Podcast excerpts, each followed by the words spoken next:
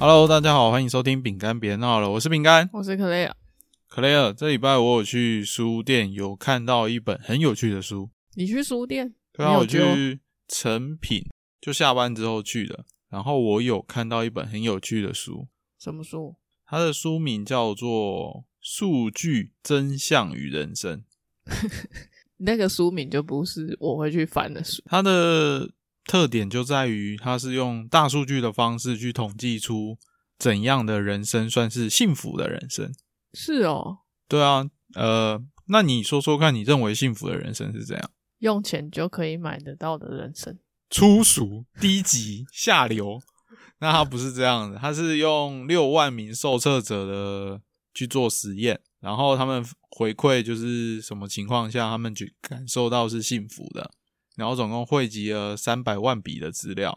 等一下，我想问，啊，这六万人他的那个口袋的深度是一样的吗？感觉应该是差不多穷吧。好，反正他就是比较说从分别从事不一样的活动，那他的幸福指数到底有多多少这样子。然后这个算是科学家，他就排出了前五名，前五名就是做这件事情会让你的快乐值大幅提升。那你要不要猜猜看前五名有什么东西 shopping 之类的吧。？Shopping 不在里面，不在前五名。shopping 让我很快乐，竟然没有在里面。会不会是因为 shopping 其实花的是自己的钱？没有，我觉得有可能就是口袋不够深，所以 shopping 可能就会觉得你买了之后，然后就有点空虚，因为要自己付付钱对啊，所以我说付的是你自己的钱啊。是没错。但是如果你看口袋很深的人，他就会不不在意那些钱啊。可是我觉得，当你已经不在意那些钱的时候，你买东西带来的快乐反而没有那么多，因为你已经什么都有了。然后你说什么东西都买得到了，是吧？对啊，所以我是觉得他这样子应该算是准的。就是其实购物，因为对有钱人来说，他购物应该他身上也不缺任何东西，他想买就可以买，所以他对他来说，那个是一个轻而易举的事运动行为，要拿着钱出去换东西回来，所以那个哦没有什么开心吧。那如果说是他可能要买一个很大笔的，可能买个几百万，他可能才会有一点开心的感觉。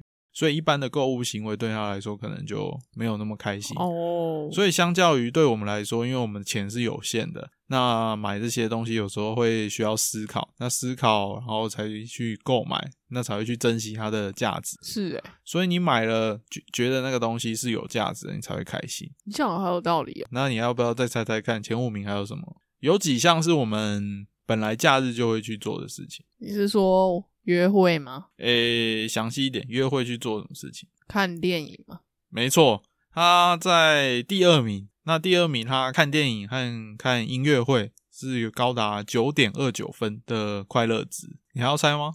第五名，就是前五名啊，第五名会快乐的，跟动物玩。跟动物玩是诶，其实跟动物玩应该算是蛮蛮疗愈的，但是它不在前五名里面。那第五名它是园艺，就是你从事园艺行为，种花、种树、种草。这个为什么是在第五名？是不是因为这本书它其实是以国外为基准？因为台湾人要有自己的花园的机会好像比较低哈，顶多就是有一些盆栽。应该就是什么种多肉植物之类的吧。对啊，那可是我觉得，就是那些照顾植物，应该也跟个照顾小动物可以媲美吧？因为植物对某些人来说，它就是是，小动物在照顾一样啊。所以你会拍拍那个你的仙人掌的屁股，跟他说尿尿这样。你会跟植物讲话啊？会吗？会跟植物讲话吗？会。啊，你就是你赶快长大啊！你是说你就养一株芦荟，然后说你要赶快长大、啊，我才能把你做沙拉这样子。那是你才会这样讲，有的人会对植物说话啊。好，那你假设你现在养了一盆，你喜欢什么植物？多肉植物。嗯，好，那就你就养了一盆小盆的仙人掌，养养了十年了。那你发现它最近快不行了，因为你可能有一阵子忘记给它浇水，即便它很久都不用浇，但是你还是很常忘了给它浇水。它快死了，你会对它说什么？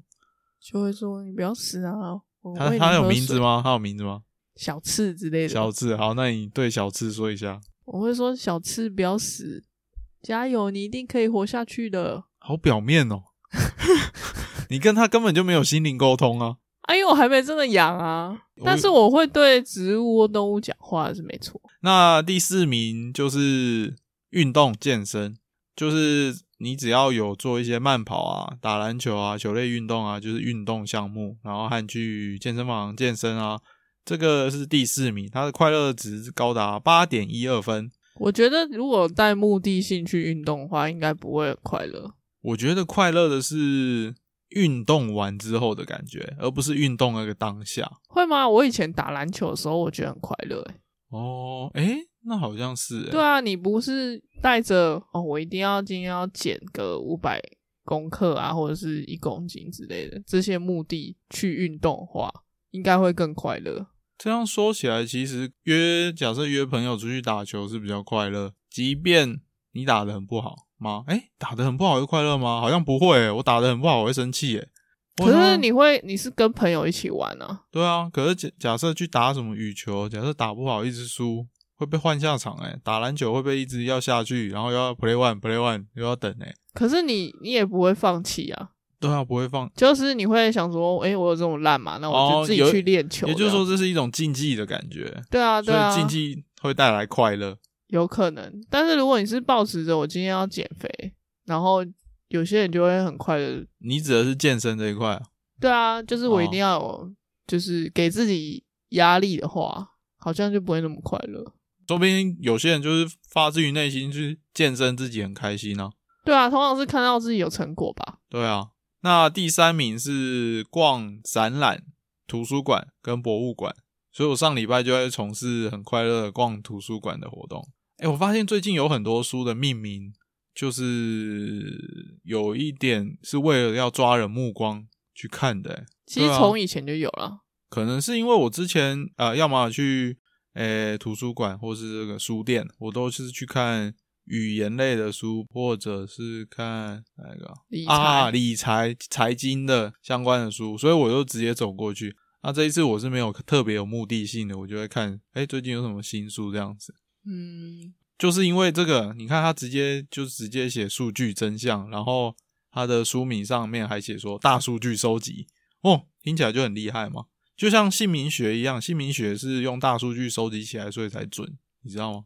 我不知道哎。对啊，所以为什么姓名学会？为什么有些人去算命，他不相信一般的算命，但他相信姓名学？因为姓名学是根据名字，然后去做大数据分析。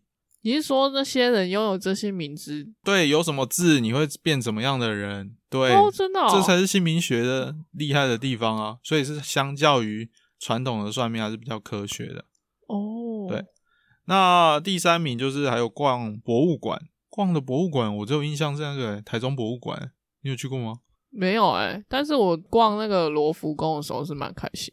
逛罗浮宫，哎，不行哎，逛逛那个罗浮宫。我就看那个几几样那个镇馆之宝，我就就没兴趣了。那其他画都看不懂啊？会吗？就是因为看不懂才要看啊。就是看他那时候都在做什么。就是假设他有一区都摆在差不多年代的，他画的风格也差不多，你就觉得那些画想表达意思好像也差不多。你是差不多显示？不不，所以博物馆这个我是不会认同啊。然后第，所以他有一个第三名是那个逛展览博物馆跟。图书馆那分数是八点七七分，然后第二名的话是看电影跟音乐会，刚刚有说过是九点二九分。那要公布第一名喽！嘟嘟嘟嘟嘟嘟嘟嘟嘟噜嘟噜。第一名是打炮，好直接哦，人类的本能。对啊，第一名打炮就是十四点二分，只有这一项它是高达两位数十四分。然后作者就是直接在书上写说这个。测验结果给了一句评语，他就是就是说，你们这些臭宅男科学家研究了半天，还不是要打炮？他就嘲讽自己的这个收视最开心。对啊，就嘲讽自己的那个科学结果，就说还是说，虽然他们有料到打炮应该会很高分，但是没想到他是遥遥领先的第一名。就是不管你在任何时候做这一项事情，都可以让你大幅度的感觉到快乐。好，那我给你猜猜看，我们平常蛮常做的一件事情是打电动，害我吓一跳。这样不是打炮啦，打电动啦。我说打电动这件事情，它大概有几分的快乐，包含你玩手机游戏啊。原意是几分啊？原意是七点八三分。那我觉得它应该只有三分而已吧。哦，打电动是二点三九分，它是第二十二名。哦，对，然后这项排名它总共有排了四十项。那我们来猜，我让你猜猜看，倒数三名分别是什么？倒数三名基本上就是负分了。我就不超级不 不快乐的。对对对，基本上做这件事情，你就只会越来越不快乐，越不快乐。这很简单后来就直接去死了。这很简单吧？好说，上班啊。上班是倒数第二名，是负五点四三分，超不快乐的。他这个不快乐是包含工作和读书，所以读书也是很不快乐。好惨。也就是说，为什么以前读书都会说我不想上课？哦，一样的，爬不起床，因为就是直接让你直接不快乐，对吧？它就是一个工作一部分。好，那再来还有没有什么特别不快乐？特别不快乐，生病吗？哦，对，生病就是他这个第最后一名，就是生病。他这里是写卧病在床，哦，对，无法活动的意思。对，就是很，就是可能非常严重。他这个卧病在床是负二十点四分，是诶。所以你看哦，假设你卧病在床，然后这时候有一个漂亮的护士跟你打炮，那你这样也不会比较开心呢，因为他是负二十点四分，做做爱是十四点二分。哎，是哎，对啊，所以你，所以你即便是，它只能抵消一点，我的我的心灵好像有一点点快乐，但是好像又很不快乐。所以那些什么 A 片是骗人的嘛？所以它是那个嘛，生生理不快乐，但是心理快乐。整可是整体来说是负的啊，所以就是不快乐。所以假设有人腿断了，然后别人在那个护士在帮你服务，那你可能如果有真的有这种情节的话。那他其实病人照道理来说，平均他应该是不快乐的。那我问一下，如果他第一名打炮是指假设是单位是一个人，再多一个人可以 抵过吗？不一定啊，说不定第二个人他反而体力耗失非常严重，就直接变不快乐。那倒数第三名就是照顾和协助成年人。哦，他没有指小朋友，就是是成年人，也就是说，你可能要帮忙照顾一些你的，我他这里没有定义家人，那我就说成年人可能包含你的阿公阿妈、你的爸爸妈妈，你需要协助他或者照顾他的时候，或是会造成你心里的不快乐，是负四点三分。所以这样对这样整体下来，其实好像都还蛮符合逻辑的。因为我之前有一次是在公车站，然后有一个。诶，有一点失智的阿伯，就请我帮忙。嗯，他就说他家在这里，问我能不能带他过去。嗯，然后我就是思考了一下，我想说为什么会选到我？然后这这是很现实的问题，我就想说我到底要不要帮他？然后我就想了一下，嗯，好吧，就帮他吧。嗯，然后他就给我看一个地址，然后我就 Google Google 了一下。然后我就陪他走去那个地址，然后一路上，然后他行动又很不便，他有一只脚有点有点拐拐的，一拐拐，所以我基本上是扶着他，扶着他，有点像他中枪一样，就是这样子，手手搭在我的肩膀上，就是那个这样搀扶过去的。然后那他也很高哎，不是过程中我真的是一点快乐的感觉都没有，我没有在帮助人的那种自觉，真的吗？对啊。我就只是想说，什么时候到目的地，想要赶快结束。因为他虽然拜托我，但是我可能不知道哪一根呃善良的神经突然发挥了功能，我就答应他，然后就带他去。然后后来到了，但是他快到的时候，他可能太开心了，就是他到他家，他太开心了，他就直接有点冲出去。哦，不受控了。对对，他就冲出去，然后不小心绊倒，然后就跌倒，就脸朝下的跌倒。然后嘞？然后脸就流血了。然后我就说：“你不要跑那么快。”我就说：“你干嘛冲那么快？”然后我就赶快又再把他扶起来，然后把他带进去他的家的门口，然后让他坐在那边，然后他就等他打电话给他家的人，然后家人在就从骑机车从外面回来。哦，对，就结束。然后我离开之后心里就是不是那种做善事的快乐，而是有一种愧疚感，为什么？因为我觉得你让他流血了，对我是不是应该要做就做好到底，连最后应该也要小心。虽然我是没料到他会爆冲出去啊，嗯，但是还是有一种我是不是应该扶的更大力一点，就是直接把他扛住，哦不要让他感，连让他冲出去的机会都不要有。所以这件事虽然我完成了这项任务，我没有我没有获得什么经验值，我等级也没提升，我就只有一些愧疚感而已。是哎，不像你去玩你玩一些线上游戏做任务，还会有那个成就，成就，没有啊？这个就我而言是一种呃，就是愧疚感，然后没有助人的快乐，对，没有没有快乐，真的是没有快乐。所以好，这个这一项我非常认同。他第倒数第三名，照顾协助成年人是负四点三分。好，好，那如果这里像那个 A 片情节的话，要怎么样快乐？就是我照顾他，然后到他家，然后打开门，结果发现是他女儿出来，然后他女儿就刚洗完澡，有没有？然后浴巾就不小心掉了，然后这时候看到养眼的，我的快乐值就会提升了，但是没有发生了，怎么了？你这样很容易被观众认为你满脑子都是那个，不是，我只是在合理化要怎么样哦可以提升我的快乐指我也数。我我无法救你，那它后面还有一个章节，刚刚讲的章节是，呃，耍废没比较幸福。是吗？对对，这整个章节都耍废没比较幸福。那下一个章节它是有讲说如何利用酒精的助兴方式增加快乐指数。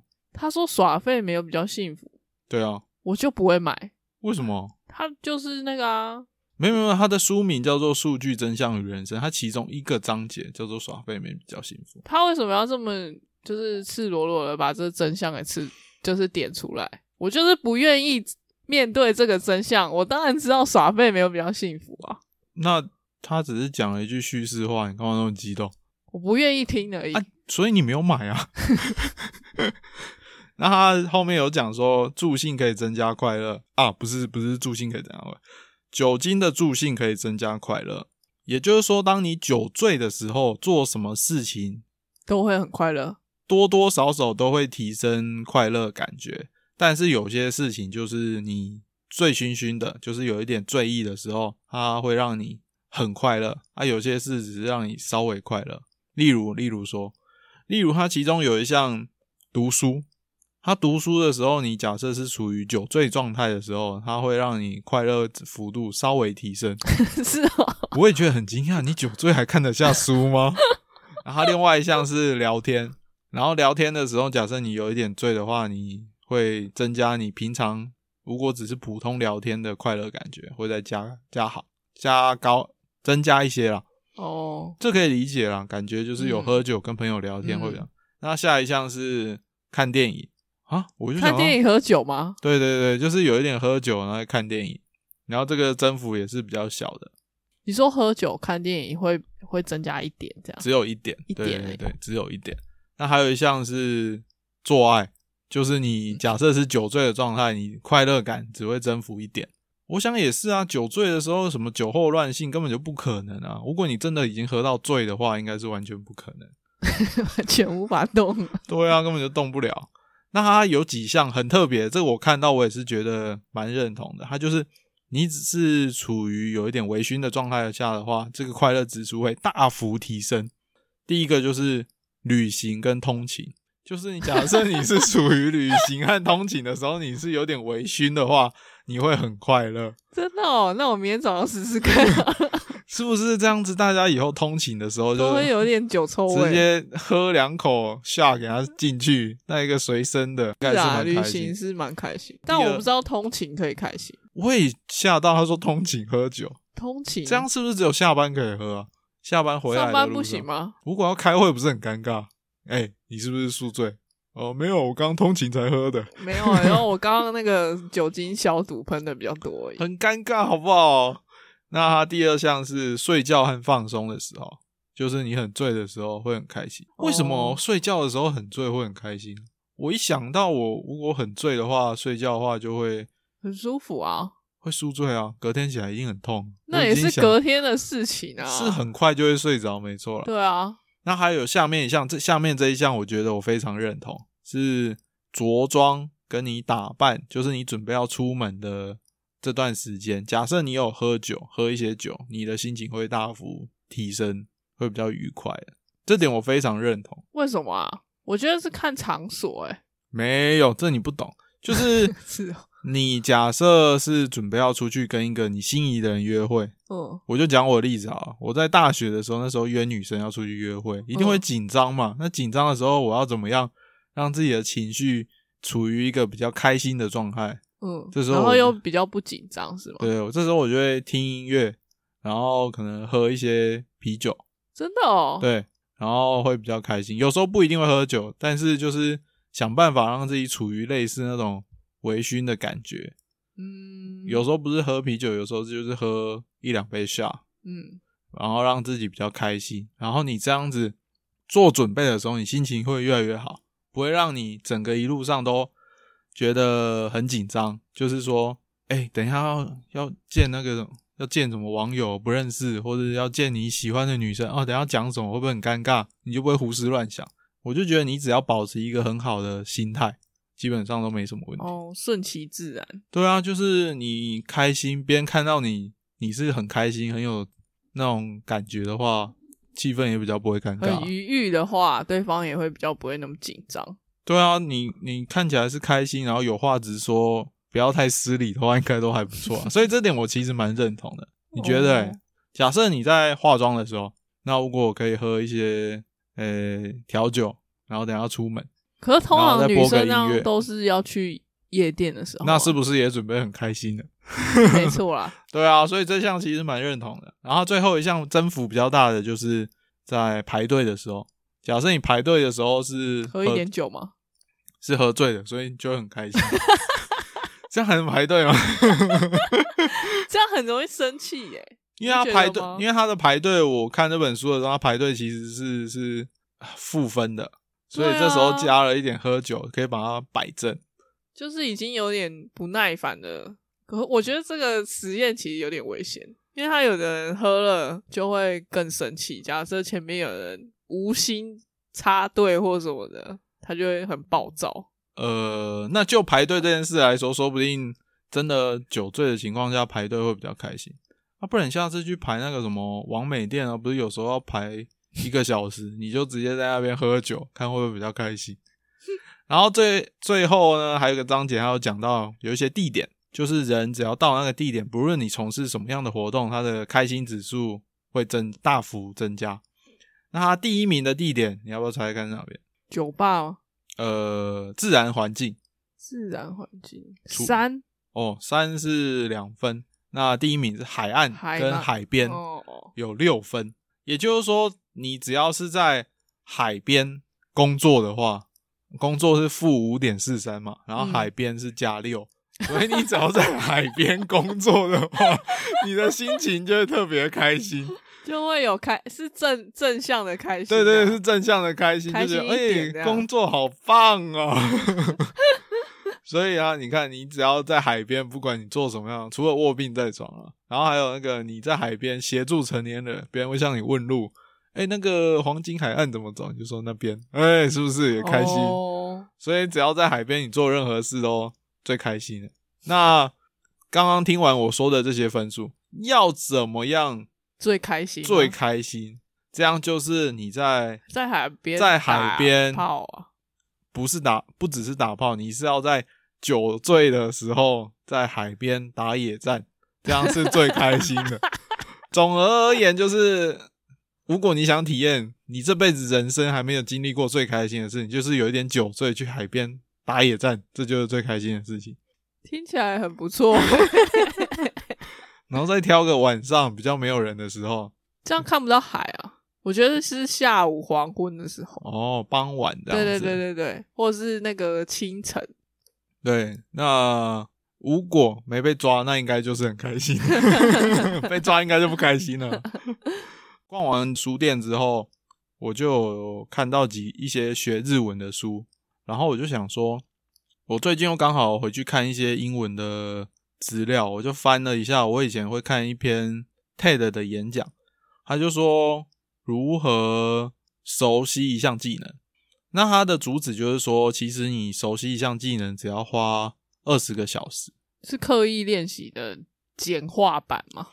诶、可以这么说，反正就是你只要花其实短短的时间，二十个小时，其实就是你一个月每天花四十五分钟，这样就二十小时了。嗯，那二十小时呢，你就会很惊讶，说你居然可以到这个程度。然后我就刚好联想到，诶，日文。那我就想到我之前日文，在我二十三岁的时候，哇，遥想当年。然后那时候我就想说，哎，闲来没刚认，识你的时候、哎，对对对，那时候很早。那时候就想说，哎，闲来无事，我就假日我来看个日文，来试试看能不能把这些字背起来，然后看能自己自己对于这种呃看不懂的字有没有办法学习起来。嗯，然后我那时候就是给自己的期望，就是说我一个礼拜就要学会怎么把五十音都会念会写，就是只要看那个字就可以写。我那时候第一天我就是先把五十音全部写一次，然后全部背起来，然后嘞然，后第二天复习，第三天复习，然后第四天、第五天有事忘记做，然后我后来我记得到了第七天学习是第一天嘛，嗯然后空了几天之后到第七天再回去 R 一五 A O，已经八成都忘了啊、根本都不记得。后来我发现，嗯，好吧，算了，我后来就没继续实行这项挑战了。那难得这次有机会，我就想说，哎、刚好你又会日文嘛，我就想说，那我就请你来当家教，我们就来看二二十小时，就是每天四十五分钟。我从五十音都不太会的我，到然后到二十天，二二十小时之后会变怎么样？就差不多一个月之后了。一个月之后到底会到什么程度？那昨天我们已经有先开始写了那个五十音，那我其实四十五分钟，我就是很轻松的，我就是只学十个，那个是片假名吗？平假名，哦，平假名就 R 一五 A 哦，卡嗯 K 苦 K 口，我就对学十个，对，算是很很很轻松的学习吧。因为你之前就有经验啊，再加上有一个人跟你一起学习、哎，不不，一个人学习是很孤独的，这是东大特训班的台词吧？那个有人一起陪你，一定会比较开心啊。而且我们也不是用什么很自私的方式在学习。东大特训班那个律师叫什么名字啊？嗯，阿布宽啊，哦，对对，阿布宽演那个律师，我还记得这句话，我印象很深刻。我以前在高中的时候看这出剧，他就对那个长泽雅美说：“学习是很孤独，而且但是很浓密。”我说：“啊，你在攻他小，你在……”然后啊，那长泽雅美就愣住了，他就继续学嘛，嗯因为他不是回家帮忙，对啊，对啊，然后后来也成功考上东大，然后太扯了，太扯了。不过还是觉得很厉害啊。哎，题外话说到这里，那我们就看对二十小时后看能变什么程度。所以你突然想要学日文，只是想要就是呃挑战当年没挑战成功的。可以这么说哦，先挑战，先看看这个哦挑战的第一个门槛，看能不能成功。哦，如果是一个很大幅的进步，那就继续学啊，是不是？觉得人就是会要需要有成就感，你才会继续往前迈进嘛。哦，嗯，刚开始就叫你，你小一你就叫别人学什么一元二次方程式，谁理你啊？根本就看不懂，加减乘除都还不会。好吧，对，呃，这是第二十一集，你知道吗？我知道。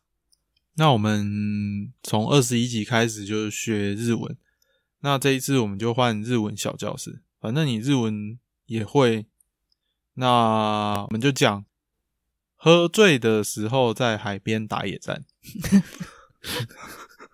怎么样？用中文讲是不是会有一点害羞？嗯，虽然说你一开始学日文就会这些单字是没错，没没没没有，我只会讲什么 H 十鲁之类的，一些 keyword 知道其实就很厉害了。对就是以前那个动画上都会看到的。哦对，，喝醉的时候在海边打野战。先生お願いします。啊，先生お願いします。酔っ払ってる時に 海でエッチする。酔っ払的に海のエッチする。酔っ払ってる酔っ払ってる時に時に海で海でエッチする。エッチする。海でエッチする。前面直接不念，前面怎么那么难啊？前面很难啊，但是念习惯就知道。你前面那个是指酒醉吗？对，那我这一次就学先学两个单字，什么？那个乌米 day 在海边嘛嗯，，H 十六，前面喝醉不学。我又学我觉得这句话不应该用这种正式的教学方式，是吗？好像搞错什么了。搞错什么？我学会去海边啊！我跟朋友玩，我就可以说在乌米 day happy 十六，哦可能在海边一起玩啊，很开心啊，在海边哦 happy 啊，很会。好，那本集节目就到这里，大家拜拜。拜拜。